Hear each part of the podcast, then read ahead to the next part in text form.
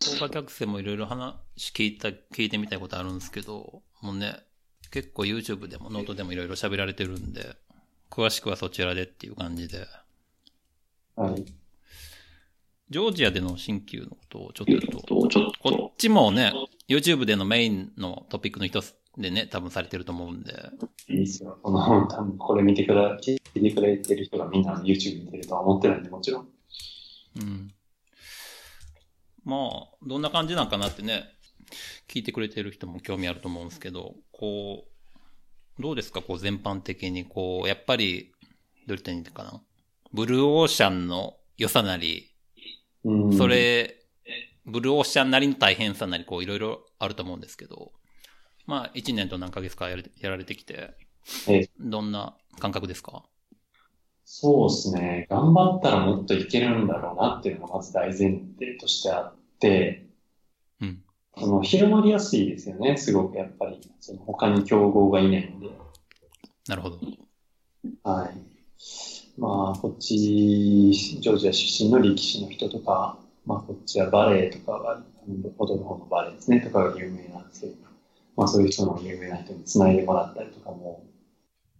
まあ、ちょっと頑張ればできるんだろうなっていうのは、なんとなく思うんですけど、うんまあ、なんかね、僕、そんなに新旧やりたくないんですよね、正直。はい。まあ今週4日で5人ぐらいかな、1日平均鳴らすと。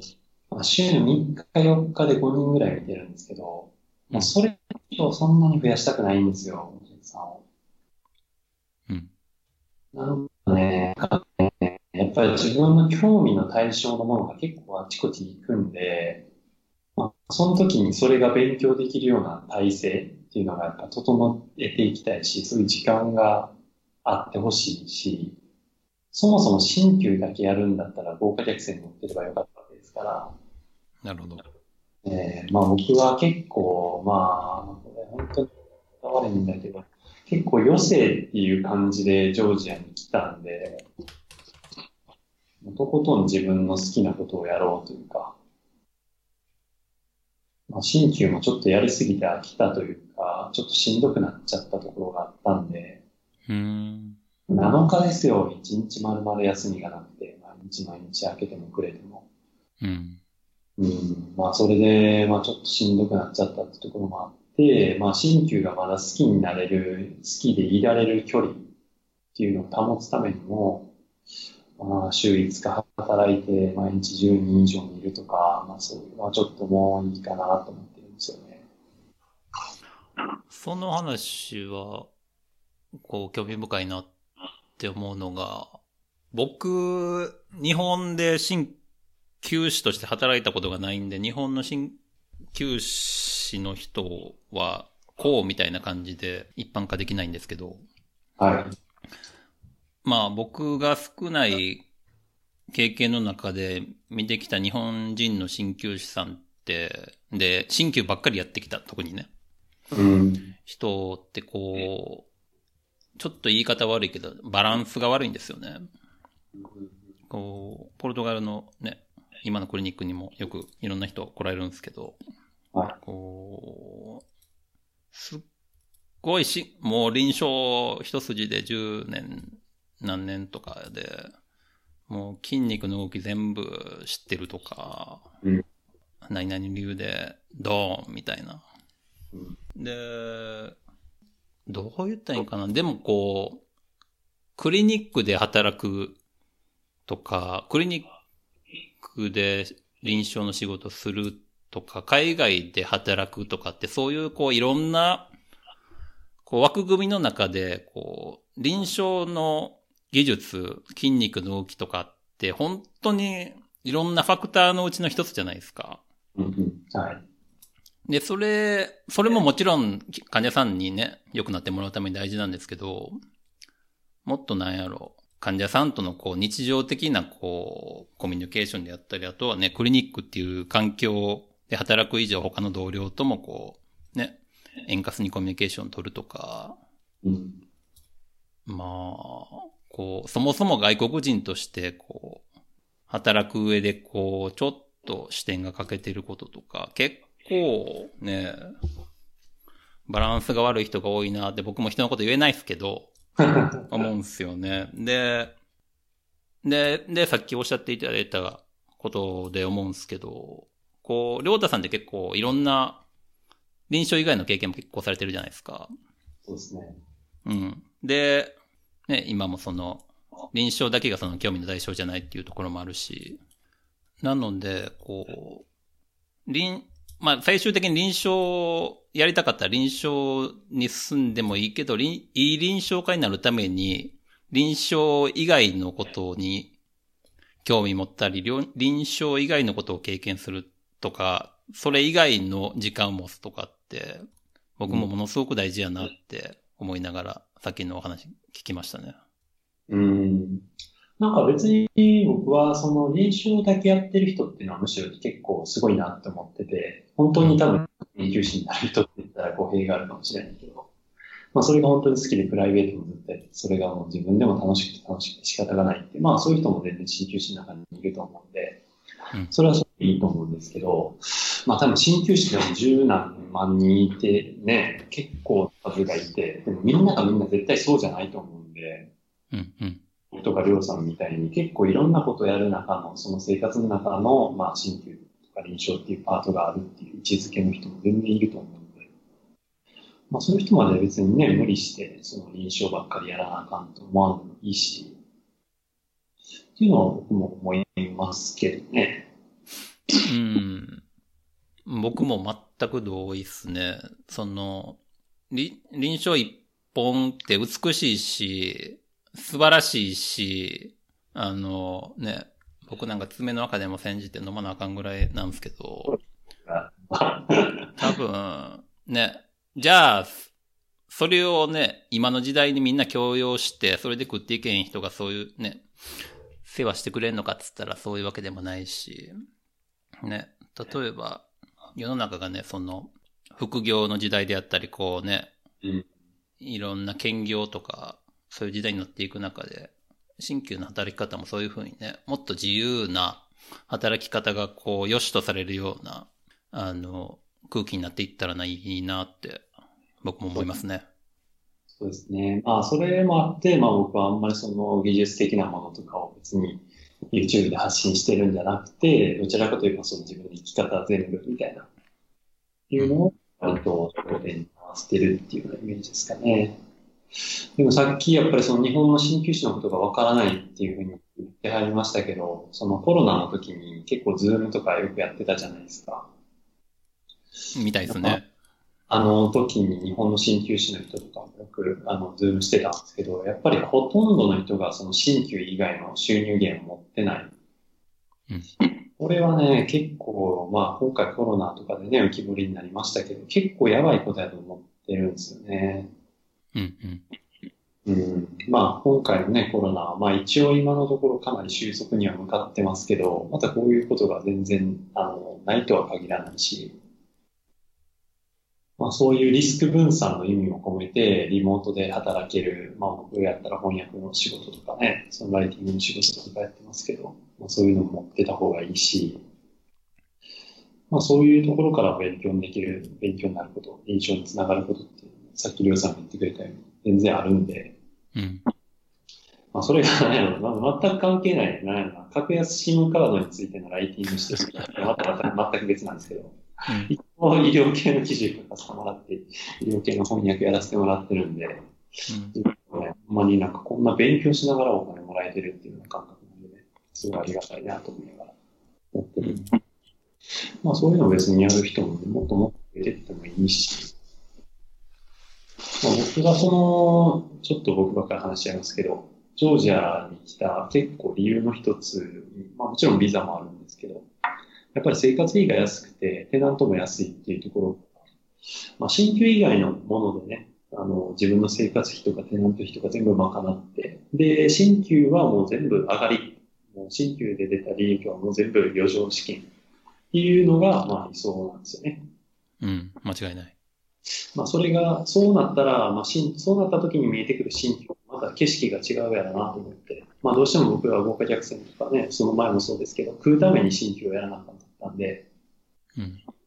どうしても頑張って頑張ってっていう感じだったんですけど、まあ今はかなりもうそれに近づいてはきてるんですけど、まあ正直新旧のお客さん、あの、全然ゼロでも、まあマイ、ちょっとマイナスなんだけど、今マイナス、ちょっとマイナスかなっていうぐらいで収まるから、うん。なんか週に1日ぐらいしか働かんでいいとか、アホみたいなこと言っても通じるわけですよ。まあでもそれを自分で構築しようと思って、まあそれが自分で今実際できてるんで、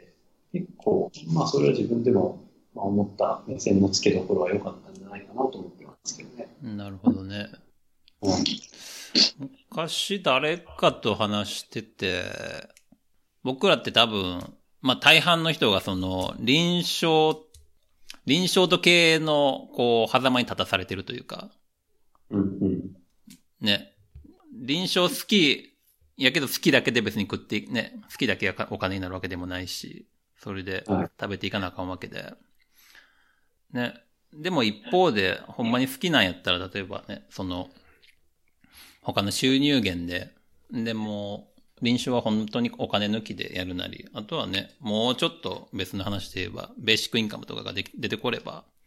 うん本当にこう、もう好きだけで患者さんと接することができるとか、なんかそういう風に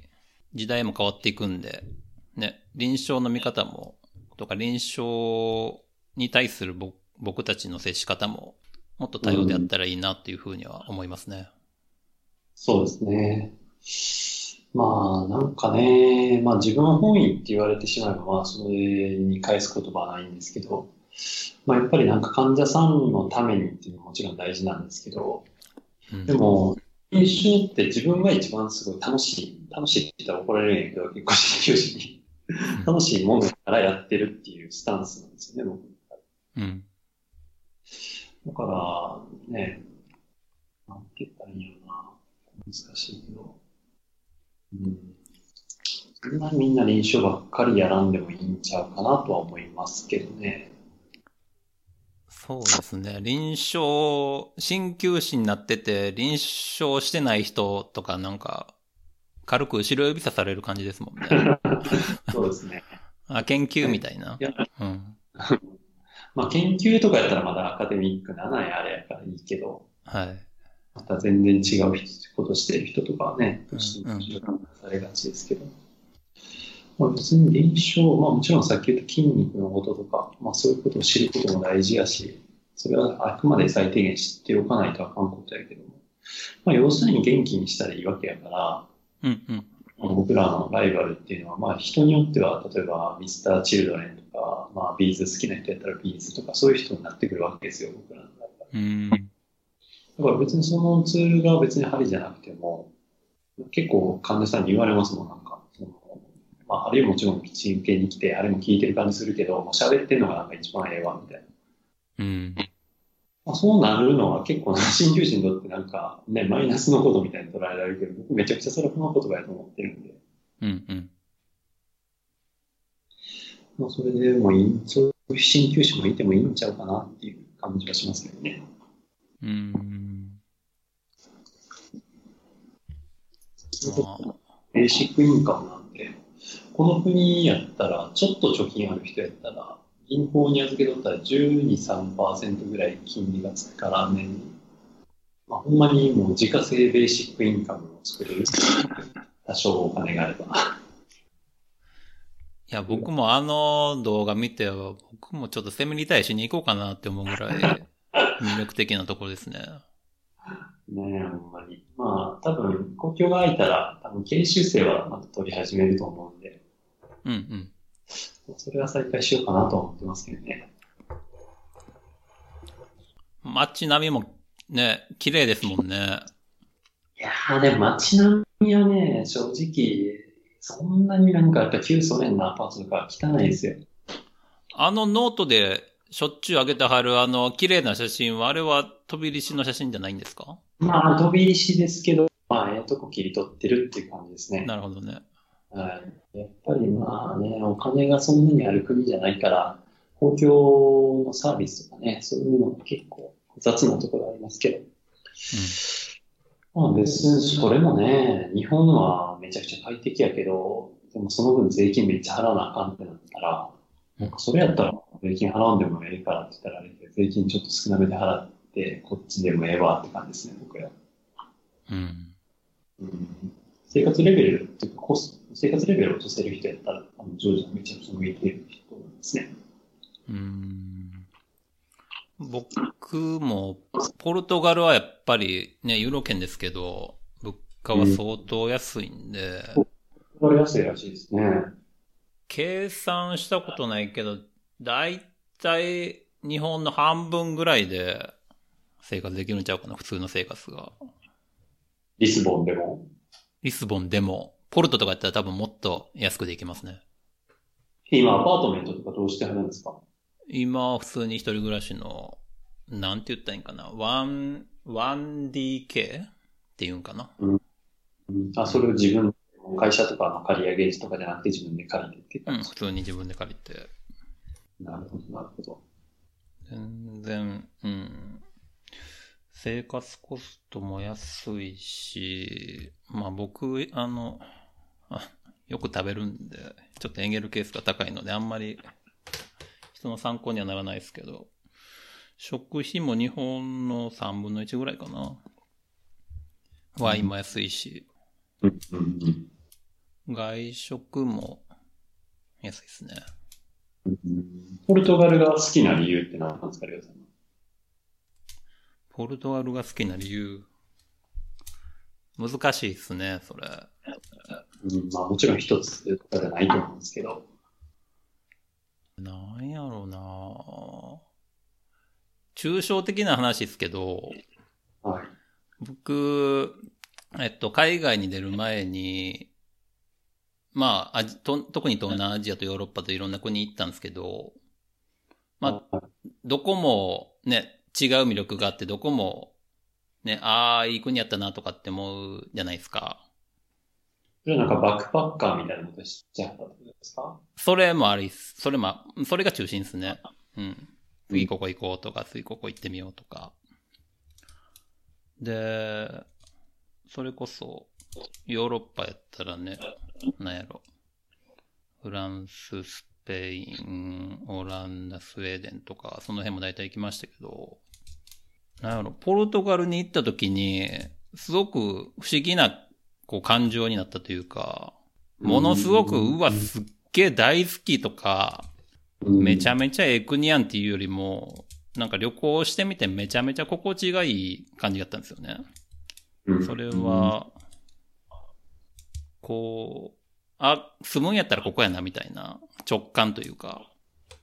うん。なん、か、バルセロナとか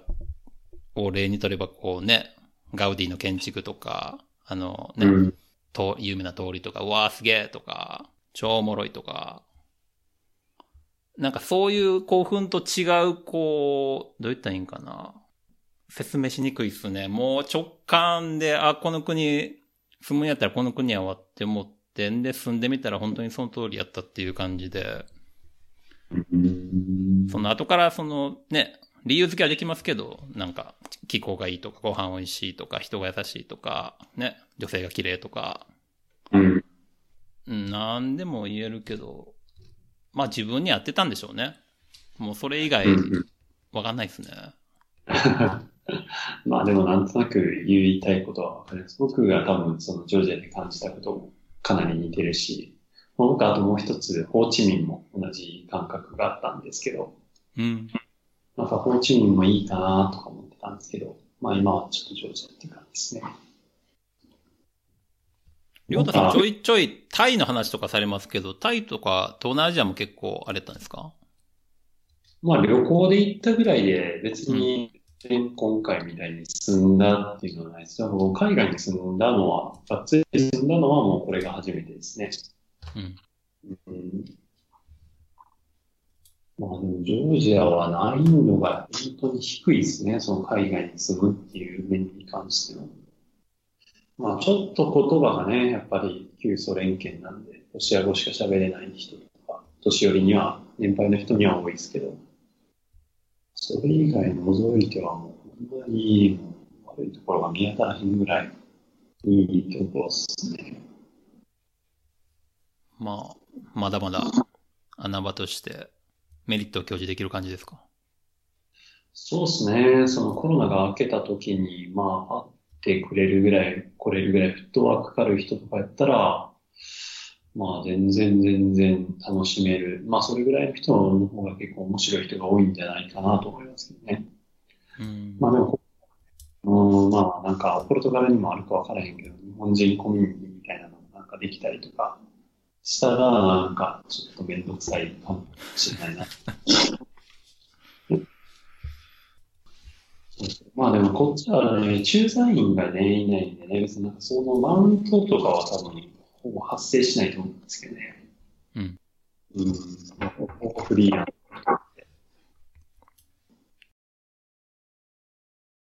ス。そんな、ジョージアのこととか、ジョージアでの日々のこと？うんなりを、まあ、YouTube の中心に発信されてるわけですが、こう、りょうたさんのコンテンツに、を見てて、こう、そもそも、なんか、コンテンツに対する態度というか、姿勢が、こう、すごくあいいなっていうふうに、こう、見てて思うんです。おーなんかまあね、最初、最初でも言ったけど、その、どう言ったらいいんかな、コンテンツ多すぎてもなんか、疲れるじゃないですか。YouTube とかで。で、ね、中にはもちろん有益なね、コンテンツも多いけど、あるけど、ねうん。結構なんかもう広告だらけでも、なんか中身もそんなないような動画も増えて、っていう中でこう、僕も一時こう、YouTube のね、クライアント消すぐらいもう見なくなった時もあったぐらい結構疲れてたんですけど、メディアの消費に。ヨタさんチャンネル見てて、こう、なん、なんて言ったらいいんかな、その、PV 稼ぎとかっていうよりも、こう、なんやろ、こう見てくれてる人の利益になるというか、プラスこう、社会のこう、こう、社会の利益というか、あとは、まあ、個人の背中を押すような、そういうコンテンツが多いなって思うんです。っていうのは、まあもちろんその、なんやろ、ジョージアのこう、リアルな情報から、まあ、果てはこう、ダイヤモンドプリンセスのあの取材の話とか、はい。うん。あのあたりとか見ててもやっぱそう思うし、ね。多分こう、どっかのノートで書いてあったと思うんですけど、こう自分が書くもんは昔の自分が読みたかったものを書いてるみたいなことを出してか書いてらっしゃったじゃないですか。はなので、まあそういったあたりとか、こうメディアで発信するときにこう心がけてらっしゃることとか、あとは、ね、それこそ、今こう、新旧誌でも YouTube 始めたっていう人とか、これから始めようと思ってるとかっていう人に、ね、ご自身の経験から、なんか、こういう風にやってきたら、まあ結構いい感じになったよみたいな、なんかそういうアドバイスなり、なんかお考えになりあったら、い。なるほど。それがねてもらえ、たらいいなと思うんですけど。それがうまく自分の中でね、ロジック化できてまとめれたら多分僕もこれほんまに治療科 SNS 応援プランみたいなパッケージにして売りたいぐらいなんですけど、はい。自分の中でね、そんなに再現性があると思ってないんですよね、この SNS 関係にしては。まあ僕、まあ Twitter とか、まあ YouTube、まあ YouTube のプラットフォームで見ればね、2000人なんてまだ底辺の底辺ですけど、多分新旧種の中ではまあそこそこいる方だと思うんですよね。うん。でも、まあ僕がやってることって別にそんななんだろう、ツボ押しとかじゃないし、この、この時ね、このツボ押しなさいみたいな。なんかああいうね、誰でも再現できるものじゃないし。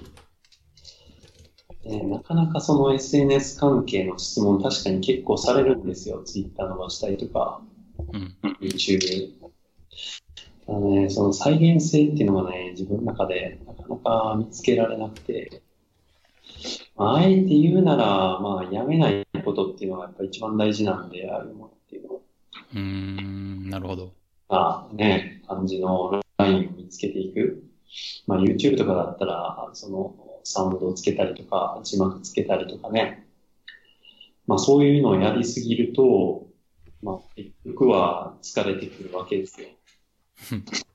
僕はもう1年以上、一応週1回ぐらいはなんとか投稿できてますけど、まあそういうのがね、なかなか難しくなってくるわけで。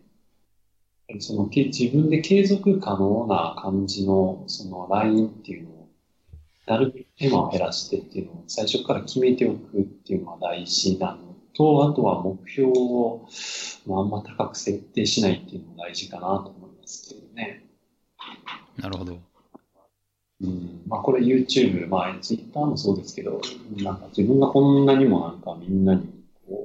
ね、見てもらえる。まあそんな全然大したことないですけど、まあそういうふうに、あの、してもらえる全く想像してなかったことなんで、特にもう最初の方とかは、まあ豪華客船乗ってるし、綺麗な景色も見れるし、とりあえずなんか映像残しとくかみたいな。自分へのアーカイブみたいな。うんまあ、それからね、自分、子供とかできるかわかんないですけど、家族とかできた時に、お父さんこんなんやったんやで、とか、なんかそういうホームビデオ的な感じのノリで始めたんで、全くそういうふうなメディアとして、あの、機能するとは思ってなかったんですけど、そういう感じででも始めたら、逆に言ったらチャンネル登録者なんか増えないのも当たり前だし、再生されないのも当たり前だし、100再生以下なんていうのもザラだし、まあ実際自分もザラだったですし、いう感じで結構ね、意識を低く、あの、設定する、目標を低く設定するっていうのは、最初の一歩を踏み出しやすくするっていう、結構大事なことなのかなっていうのをたまに考えたりしますね。いいっすね。意識低い系。そうそう、なんかみんな結構やっぱり、なんか始めるからにはね、なんか好きか残さなあかんとか、数字を残さなあかんって思う人が多いと思うんですけど、僕の場合なんかそのジョージアで新旧ができるかどうかもわからんままとりあえず来ちゃったもんなんで、とりあえず1年間ここでなんか住めたらいいなって思ってて、っていう感じだったんで、だからさっきも言ったように割と自分の中であの、ジョージアでの生活っていうのは理想の生活ができてると思ってるっていう、まあ思ってたよりもハードルが低かったから全然軽く乗り越えれたっていう感じですね。うん。継続ってね、それこそ、ね、もちろんその、YouTube だけに限った大切な要素じゃなくて、うん。まあ、なんやろ。もちろん新旧とか臨床もそうやし、ね、うん英語もそうやし、ね、どんなことでもこう、すぐになんかうまくいかへんそう。なの、だからゆえに、こう、自分が無理ない、無理にならないとところを自分で把握してる。で、継続する？うん。みたいなことはいろんなことで、やっぱ大事ですよね。そうですね。まあ本当にそれは多分 YouTube に限ったことじゃないですね。で、その継続するためにやっぱり一番大事なものって自分がやっぱ楽しめてるかっていうことが結構大事なので、うん、うん。だからまあ僕はね、結構僕はほんま飽きやすいんですけど、なんか知らんけど鍼灸師は13年も一応続いてるし、すごいっすね、13年。だから、まあなんかね、やっぱりなんだかんだ言ってね、このこっち来たらフリーランスの人が多いんで、ブログとかでね、100万稼いでますとか、YouTube で何十万稼いでますっていうのザラにいるんですけど、なんかやっぱりそういう人とは違った、僕は僕のなんか患者さんに、まあ本当に月並みのあれですけど、直接ありがとうって言ってもらえることとか、うん。まあ、そういうことがやっぱりね、彼らにはないことで僕にはあることだから、まああんまり逆に言ったらその彼らとその競争することがない。フォロワー数とかビュー数とかそういうもので。うん。価値を得れるっていうのはやっぱり鍼灸師になってよかったなって、まあ今日何回も言ってるいいメディアですね、これは。本当に。あね。僕もそれはもう本当に日々ね、思いますね。僕、会社勤め10年ぐらいして、新卒の後に。で、鍼灸師になったのも、ひと一つの理由もそれですね。なんか、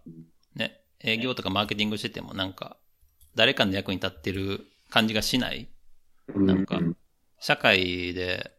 生きててなんか自分がどう言ったらいいんかな。意味があんのかなとは別に思わなかったけど、なんか誰か一人の役に立ってる気が全然しないから毎日何してるんやろみたいな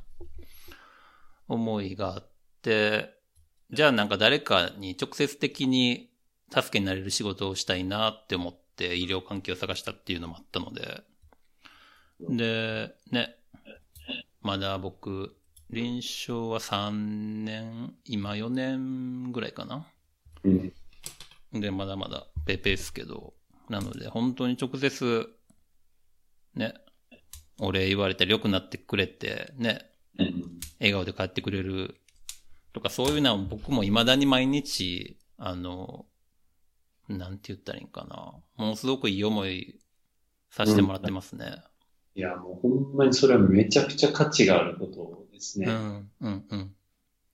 それはもうブログで何百万稼いでようが、投資で何千万稼いでようがね、そういうなんていうか生きがいみたいなものっていうのは、なかなか、その、簡単に入れるもんじゃないんで、うん。本当にね、これ話してると、鍼灸師の同僚の目線からすると、なんかお前ら、その患者さんの目線じゃなくて自分目線やなって思われるかもしれないですけど、でも本当にそれがすごい大事だと思ってるからこそ、別に、なんていうんだろう、お金を稼ぐとか、まあそういうことは別に鍼灸じゃなくてもいいんじゃないかなって思っちゃうんですよね。それこそ投資であったりだとか、うんまあ YouTube だったりだとか、まあブログでもいいし、翻訳でもいいしね。っていうのであって、まあ、自分の、まあ、生活の満足度を上げた自分の生きがいとしてあるものが鍼灸師としてっていうものがあって、まあ、まあ、そうなるためにはやっぱり自分も臨床のあのスキルを磨いていかないといけないっていうのは大前提としてあるから、やっぱ治んなかったらね、金返せって言われたら、いくじゃないですか、むしろ。確かに。はいまあ、そういうポジションとして鍼灸があるっていう、その、そういう生き方をする鍼灸師がもっと増えても、まあ別にいいんじゃないかなと。まあそういうのが増えてくれるっていうのは、まあ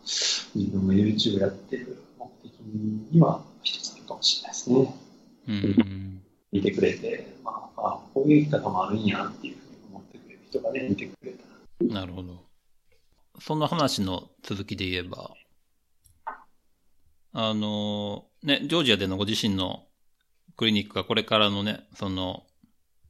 日本の若手の人の、こう、教育の場に、あの、なれるようにとか、あの、もしくはこう、東洋医学を広める場にしていければっていうふうなことを昔書いてらっしゃったと思うんですけど、はい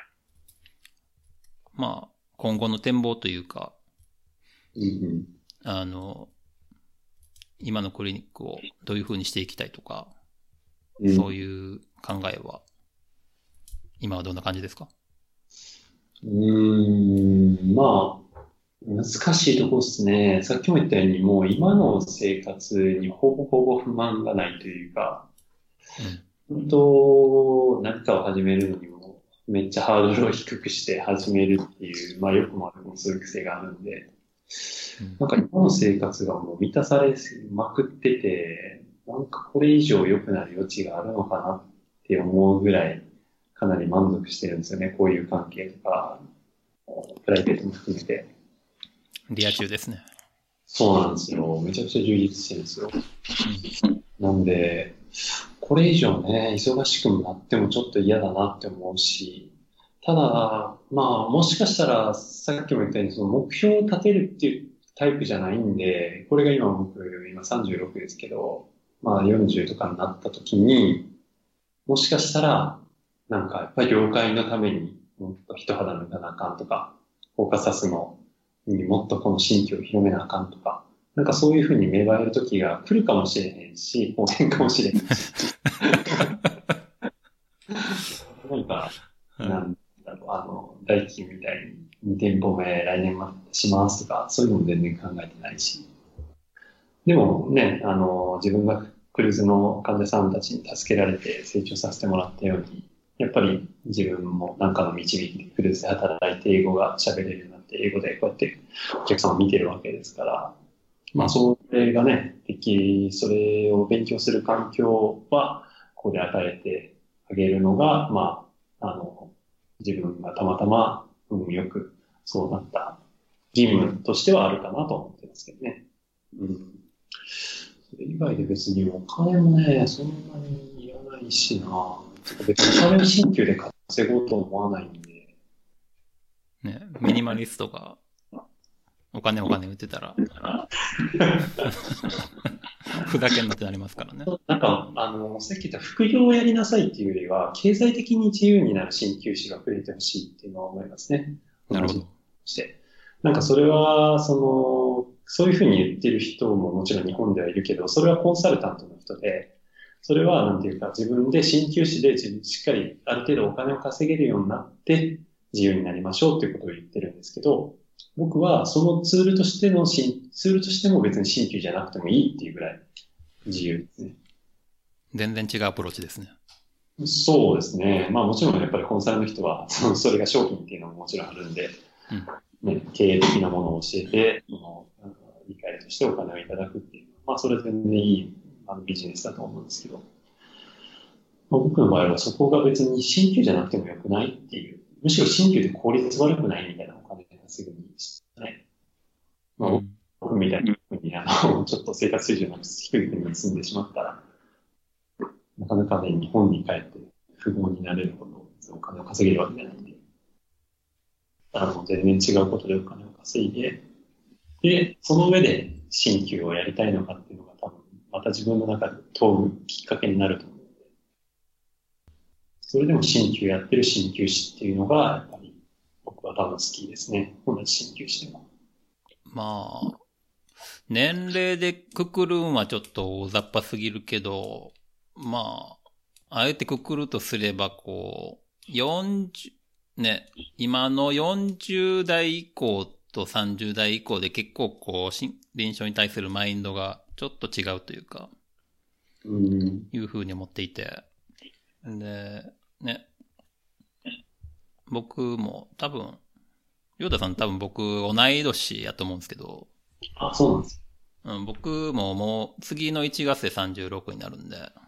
で、ね、30代の人とかね、今20代の人とか、と喋ってても、こう、臨床が自分の、なんやろ、あくまでも仕事の中のポートフォリオの一つというか、例えば、なんか僕の知り合いで船乗ってた人で、今日本に帰って、昼間別の仕事しながら土日だけ、あの、えー、出張でやってるっつって、それが全然なん、なん、なんていうの？なん、なんのネガティブなことでもなんでもなく、それがすごく彼にとって普通うん。なので、それは多分ね、その昭、昭和のっつったら、あの、失礼な言い方ですけど、うん、ちょっと上の世代からしたら、なんじゃらほいみたいな感じの価値観やと思うんですけど、うん、なんか、そう、若い人に、若い世代にやっぱそういうふうに柔軟に考えて、実際にそれを、こう、行動に移してる人が増えてきてるなっていうのは、まあ、いい傾向かなとは思いますね。そうですね。まあでもかん考え方としては分からないくもないんですけどね。やっぱり高いお金払って専門学校なり大学なり行ってね、その仕事せえへんというか、まあせえへんだけじゃなくて、まあちょっと割合が少ないとか、週2回くらいしか働かないって、それはなんやねんっていう考えの人ももちろんいるやろうけど。うん、でもやっぱり別に資格を取ったからって別絶対鍼灸師にならなあかんわけじゃないし、いろんなタクシードライバーとかコンビニとかね、そういう工場とかいろいろ働いてみて、で、やっぱりなんか自分は鍼灸師やったなっていうふうに戻ってくれば別に戻ってくればいいだけの話やし。まさに。そう結構これをね、やっぱり言うとね、あの無責任だって言われちゃうんだけど。でもなんか別に本人がね、その、あれな、なんかその鍼灸師としてやめようかなって言っていかれへんからどうしようかなって言ってる中で、なんか僕別に鍼灸師として頑張らんでもええんちゃうかなって思うんですよね。なんか0か1じゃなくて、その間のね、もっとこう多様性が認められたらなとはずっと思いますね。そうですね。まあ僕もそのさっき言ったように事務長とかをやって、臨床とかはあんまり入れてけへん気があって、うわ、やっぱ鍼灸師ってめっちゃすごいやん、みたいな。うん。なんか、めっちゃやりがいがあって、いい仕事ないやんっていうのは、やっぱ他の外に出たときに、まあ日本の良さとかもよく言うじゃないですか。外国に住んでみたら初めて日本の良さが分かって。うんうん。それと同じで、やっぱ高校卒業していきなり専門ね、で、新旧の世界しか知らんとかやったら、新旧の良さって外から言うことがないんで、多分、りょうさんとかはね、会社員やってはったから、そういう、最初からもそういう目線で入ってきてますけど、そこから卒業して、最初から新旧の業界に入ったら、なんかお給料が安いとか、食っていかれへんとか、ま あその先輩たちの植え付けたネガティブな情報だけが先走りして不安になって、ようわからへん勉強会行きまくって、っていう感じにはなってしまうと思うんですけど、まあ、本当になんかそれでいろいろやってて、あかんかったらもう一回その業界を去って、で、そこから、やっぱり改めて好きやったなって戻ってきてもいいし、別にその、たまたま行った業界があってたらそっちに残ってもいいしって。っていうのが、まあ、新旧が広まるっていうことを考えたら多分一番いいと思うんですけどね。他の業界の人が行ってくれることによって。いや、もう新旧者みたいな。めちゃくちゃなんですなんかブロックチェーンとかなんかそういう仮想通貨系の仕事とかそういうのやってるとか、ね、たまたま新旧者。え、お前新旧者なみたいになったら、その業界の人に広まるじゃないですか。うんうん。だからまあ、新旧士だけで新旧だ、すげえって言ってるのは、すごい、まあ、言葉はですけど、ダサいなって思っちゃいますね。うん。まあ、新旧だけでこうね、ジャンルをこうまたぐんは厳しいかもしれんけど、もうちょっとね、レイヤー上げて東洋医学的なとか東洋思想でね、違う、ね、何かさっき、ね、ブロックチェーンとかのでも、どんな業界でもいいけど、うん。東洋医学的に、なんやろ、新旧の免許を持ってるメリットを活かせる別の業界での仕方って必ずあると思うんですよね。うんうん、もちろん、もちろん。うん。なので、うん、そこは、どうやろうな、僕もあんまり実体験がないので、あんまり具体的なこ例が言えないんで難しいですけど、その辺がこういろいろ、いろんな人がこう、チャレンジしたりね、なんかトライアンドエラーでいろんな例が出てきたら面白いですよね。うん、そうですね。逆になんか今話してて思ったのが、その東洋哲学とか思想とか、まあそういうもので元気になる人ももちろんいるわけじゃないですか。あ、なんかこんな考え方あるんやとか。うんそういうので元気になるのって、まあ言ってしまえば、さっきも言ったビーズの歌聞いて元気になるとか、ミスチルの歌聞いて元気になるっていうのと結構まあ近いものやと思うんですね。こういう考えがあるとか。うん、うん。それができるのって、まあ、同じセラピスト業界でよく比べられる理学療法士とか柔道整復師とか、そういう人に比べて、やっぱ鍼灸師っていう人しかほぼできないと思うんですよ。まあ、僕ちょっと柔道整復師そんなに詳しくないんですけど。うん。なんでまあそういう、なんていうか、価値の持たせ方っていうのも鍼灸師はできるから、まあそういう YouTuber になるっていうのもありですよね。なんか東洋哲学をなんかの、なんかに使ってるとか。うん。まあ、まあ、まあ、鍼灸、針をね、物理的に体の中に刺して、で、それで治った、治らない。もちろんそれもすごい大事ですけど、それが、だけがね、もちろん鍼灸師の価値じゃないんで、そこにちゃんとした東洋思想とか、そういう、なんか、歴史的な古典的なものも付け加えれるっていうのは、鍼灸師ならではの強みなのかなと思うんですけどね。うん。本当に、まあ、ジョジョでもどうなんかなって聞きたいんですけど、もう、パンデミック以降は本当に、ね、精神的にしんどい人がやっぱ多くなってきて、ね、ストレス、うつとかそっから来る何かっていうのがものすごくやっぱり増えたんで、運動器系とかだけじゃなくて、うん。で、いろいろ回ったけども、ここしかないみたいなね、ところってやっぱり新旧がに担ってる部分って大きいと思うし、うん。なんか、なので、どこ行っても治らんかったけど、ここに来てよかったとか、1年前に悪くなって、んで、クリニックに来て良くなってくれて、んで、1年、まだ戻ってこられて1年後に。うん。で、その時良くなったから、また今年も来たみたいなことで言ってくれはったりとかしたら、ああ、やっぱり新旧が特に今の、あの、時代に果たす役割ってやっぱり大きいなって僕も毎日臨床しながら思いますね。そうですね。まあめちゃくちゃ大きいけども、繰り返しというか、まあ、これも最後ぐらいになるのかな、短いし、になるけども、まあ、鍼灸だけって考えてるとちょっと危ないかもしれないよっていうのも一応警鐘を鳴らしておきたいですね。すごいやりがいはあるけど、それだけっていうのはなかなかね、今回みたいなパンデミックが起きた時に、うん。もしかしたらするかもしれないんで。言い方悪いけど、こう、いつでも臨床やめられるか、やめられるからこそ結構ね、臨床に関してクールな姿勢で入れれるというか。うん。そうそいうそううそう。ありますね。そうなんですよね。まあ練習がまあ自分の場合はまあまあほぼほぼ食うすべじゃないんで今は。うん。まあこれがね、どういうふうにその業界に入れてもらうかっていうのはわかんないですけど、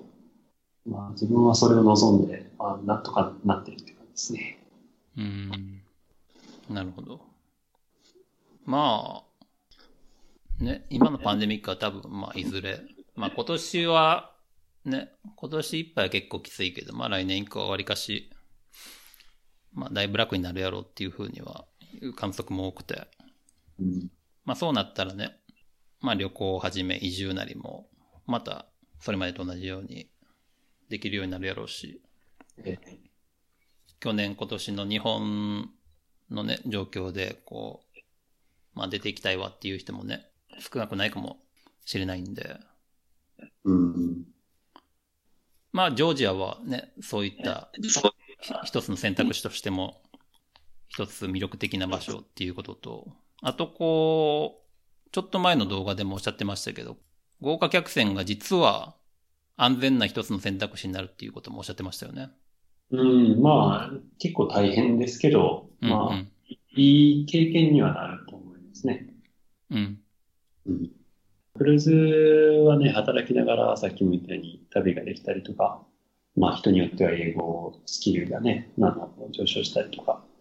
まあそういうふうにうまく活用してもらって、で、まあ僕がさっき言ったように、その経済的に自立してもらえるその鍼灸師っていうのが増えると、もっと鍼灸、面白い鍼灸師が増えるんちゃうかなと思うんで、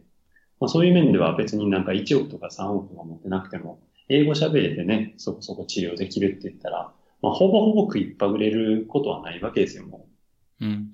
う。1億2000万人から世あの世界のね、ほぼ英語、英語話せる対象だから20億人ぐらいお客さんが増えるわけですから。うん。うん。だったらなんか別になんかそんなちっちゃく日本の鍼灸がとか、なんか本当に気使うなとか、そんなあんま考えんでも、まあ、割ともっと自由に生きれる人が増えてくるやろうから、そうなったらまあおもろく、まあおもろくなってほしいですね。結論。うん。うん。だから、りょうさんとかもね、まあ多分英語も喋れるやろうし、これからポルトガルもね、バリバリ喋れるようになるやろうから。まあそうなったらもう別に日本の鍼灸業界に別に忖度する必要ないじゃないですか。正直。うん。したことないですね。そうそうそう。だからまあそういう人がね、増えていくと、まあ面白くなるなるんじゃないかなと思いますけどね。間違いない。違いない。うん。よく、言説として言われるのが、日本人の若い人はこう海外に出るべきかみたいな論争があるじゃないですか。それは鍼灸師限らず。新旧師限らず、うんまあ、いろんなリスクとか考えたりとか。はい。で、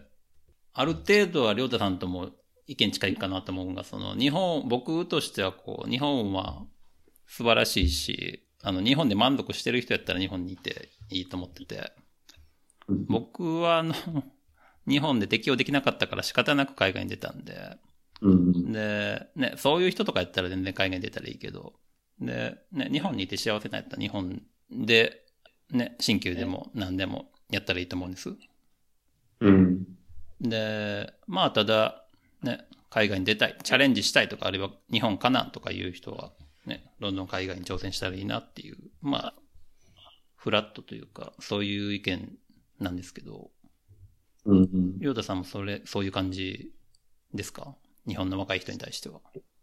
うん、そうですね。まあ僕の場合はなんか日本が合わへんとかじゃなくて、日本に住んでること自体がコスパがめっちゃ悪いなって思っちゃったんで、うん。まあなんかかなり極端な例ですけど、めちゃくちゃ朝から晩まで最終終電に揺られるまで働いて、芦屋とか東京の白金に住んでるってアホじゃないですか。僕の中でそんなイメージなんですよ、日本で生活するって。そんな別に芦屋とかそんな白金みたいなええとこつまんでええやんみたいな。世界的に見たら日本なんてめちゃくちゃ高級やし、めちゃくちゃね、治安も良くて住みやすくて心地いい国やけども、僕は別にそのタイとかね、そのなんかちょっと汚いような国で、タイに怒られるな、こんな言ったら。あの、まあ別にそそこそこの国でいいわけですよ。もう、だから尼崎でいいわけですよ。僕は自分の出身地のね、本でで言うなら。うん。なんか別にその、なんか頑張って頑張って日本にす、日本に住むってやっぱ結構頑張らなあかんもんやと思うんで、僕。まさに。うん、そうじゃなくて、別にね、週3日しか働かんでいいん、まあその代わり日本ほど快適じゃないよ、でもあなた週3日しか働かなくていいよって言ったら、僕はそっちを選ぶっていう感じですね。うん。うん。まあもちろん、それ、それも含めて日本が合わないっていうことなのかもしれないですけどね、りょうさんが言ってるのは。そうですね。僕、僕、いろいろちゃんとできないですからね。大丈夫？りょうさんのメディアでしょ。ちょっと今、今のところ切っときます。ね。日本はこういろいろ社会からの要求が多いというか、うん。いろいろちゃんとできない人にはしんどいので、まあ、ヨーロッパにいたらね、そんなこともないんで、うん。僕はぬくぬくやってますけどね。ね。だからまあさっきも言ったように芦屋とか白金の方が心地いいって思う人もいれば、西成とかそういうドヤ街の方がね、いいっていう人も中にはいるわけで。うん。西、その西成の方がいいわって言ってる人は、そんなにお金とか稼がなくていいわけじゃないですか、言ってしまえば。もちろん。まあ、まあそうなったら結構楽やなっていう。あこれも結構怒られるのかな。海外を西成で熱くしたら。はい。日本に住むってこと自体が僕の中でちょっとコスパがあんまり良くないなって思うっていうのは、まあ結構大きいですね。それは本当にぜ現実的ですごく、うん、いい視点ですね。うん。まあそれに気づいてる人やったらいいんですけど、それでも自分はなんか快適なインフラがあって、あの、みんな言葉が通じて、それで高いお金を払ってでもやっぱり日本に来ますみたいやと思ってる人やったら全然いいんですけど、多分多くの日本人がなんかわからへんけど日本に生まれたから日本に住んでるっていう人が多いじゃないですか。うん。海外とか怖そうやし、みたいな、そんな理由で。まあまあそういう人にとってはなんかジョージアっていうのがね、その、誰でも結構来やすい国なんで、まあそういうのが嫌やな、まあ自分は別に生活コストとか言葉とか若干通じなくても別にそんな不便に思わないなっていう覚悟があるんだったら、まあジョージアに来てもらったりとかすればいいんじゃないですかね。なるほど。うんっていう感じでどうでしょうか？ちょっと そろそろちょっとお腹が空いてきた。はい、もう、そうですよね。そっちも10時ですか、夜。10時半なんですよ。も一応終わって、そのまま、あの、インタビュー参加しちゃったんで。う、いやーありがとうございます。じゃあそろそろ、あの、締めに入るってことで。はい。まあ、あの、まあ別に海外に出るとか、合計客船でやるとか、なんやろ、ジョージアに行くとか、そういう人だけじゃなくても、なんか、最後にメッセージというか、あの、あれですよね、若い鍼灸師の人に向けてですね。うん、なんか、アドバイスなりメッセージなりなんかあれば。まあ、その選択肢が増えるっていうことは結構幸福度に結びつくと思うんで、その選択肢が増えて自分でこれを選んでるんだ。なんかないいろいろ世界見たけど自分は日本に住みたいんだと思って日本に住んでるのと、もう自分は日本に住むしかないから日本に住んでる。言葉が通じへんから、喋られへんから日本に住んでるっていうのでは、多分幸福度って変わってくると思うんですよ。同じ日本に住んでるうの。面で、やっぱり英語を喋れるとか、まあね、あの、外国人を治療できるとか、まあ、そもそも治療ができるとか、まあそういうことっていうのは基本的には大事なことになってくると思うんで、まあそういうのを磨きながら、まあいろんな選択肢、まあ特にね、学生の人とか多分10代、20代の人が多いでしょうから、そういう選択肢をいろいろ見た中で、まあ自分はここがいいな、なんかさっき、りょうさんにとってのポルトガルみたいな、僕にとってのジョージアみたいな、まあそういうものが見つかるといいんじゃないですかね。ためには必要だし、スキル、まあ臨床も必要だし。前回大輝さんも、まあ、ニュージーランドに住んでるのはあくまでこう、選択肢の一つとしてっていう風な表現もされてたけど、うんね、英語は喋れるとか、新旧とか、いろんなスキルをそういう自分の可能性を広げるっていう、あの、意味で捉えて、これからやっていくっていうのは、若い人に大事かもしれないですね。そうですね。やっぱりいろいろ選択肢があって、まあ、新旧、まあ、臨床も繰り返しになりますけど、やってもいいし、やらんでもいいけど、やっぱりやってるっていうぐらいの方が、まあ、なんかそんなに仕事仕事ししてね、頑張っ、あの、頑張らなくていいし、まあ、そっちの方が、まあ、ね、もうやっぱみんな幸せになってほしいから、自分の国土っていうのを考えたら、それぐらいの距離感がいいんちゃうかなって。まあ本当に、さっき言った40代以降の人に怒られそうやけど、こんな感じになります？まあ、そんな中で、ジョージアに行くのが幸せそうやなって思ったら、うんうん。ウェルカムですか？あの、うちの治療院、さっきも言ったように週4日ぐらいしか行ってないから、他の日にやってもらって、いいっすね。テナント代もほぼほぼ払わんでいいし、うんぜひ来てください。うん。なるほど。わかりました。まし最後になんか、宣伝なり、告知なり、た。何か特別にありますか？今のところはまあそうですね、研修生もちょっとボーダーがいかないかわからないんで、とりあえずまあ YouTube 見てもらったらちょっと僕のあのパネになるんで、本当にこっちではあの10 20円ぐらいやったら結構大きめのパン買えるんで、うん。YouTube 見てくださわかりました。じゃあ、リンクを貼っときます。い。はい、ありがとうございます。じゃあ、もう2時間を過ぎてしまいましたが、あの、長い時間、いろいろとお疲れのところありがとうございました。いえいえ、こちらこそありがとうございました。まあ本当にこれきっかけで、りょうさんまたあのキープインタッチでお願いします。あの、ぜひ、ジョージアに遊びに行きます。ね、僕もボーダー空いたらまたポルトガル行きたいんで、ぜひぜひ。はい。ぜひぜひ。結構近くなんでね、遊びに行きましょう、お互い。うん、ぜひぜひ。あの、また、少ない僕の人脈でポッドキャストしてるんで、また、2回目が来るかと思うんで、その時はぜひまた、4時間もですか新しい話題を用意してぜひ来ていただければ。あもう、ガンダムのこととか喋らないと。はい。何でも、音楽のこととか、何でもいいです。まあまあ、なんでも、あの力になれるから。ぜひぜひ。よろしくお願いします。はい。じゃあ、よろしくお願いします。とはいいうことで、あ今日のゲストは、村中亮太先生でした。ありがとうございました。はい、ありがとうございました。さよなら。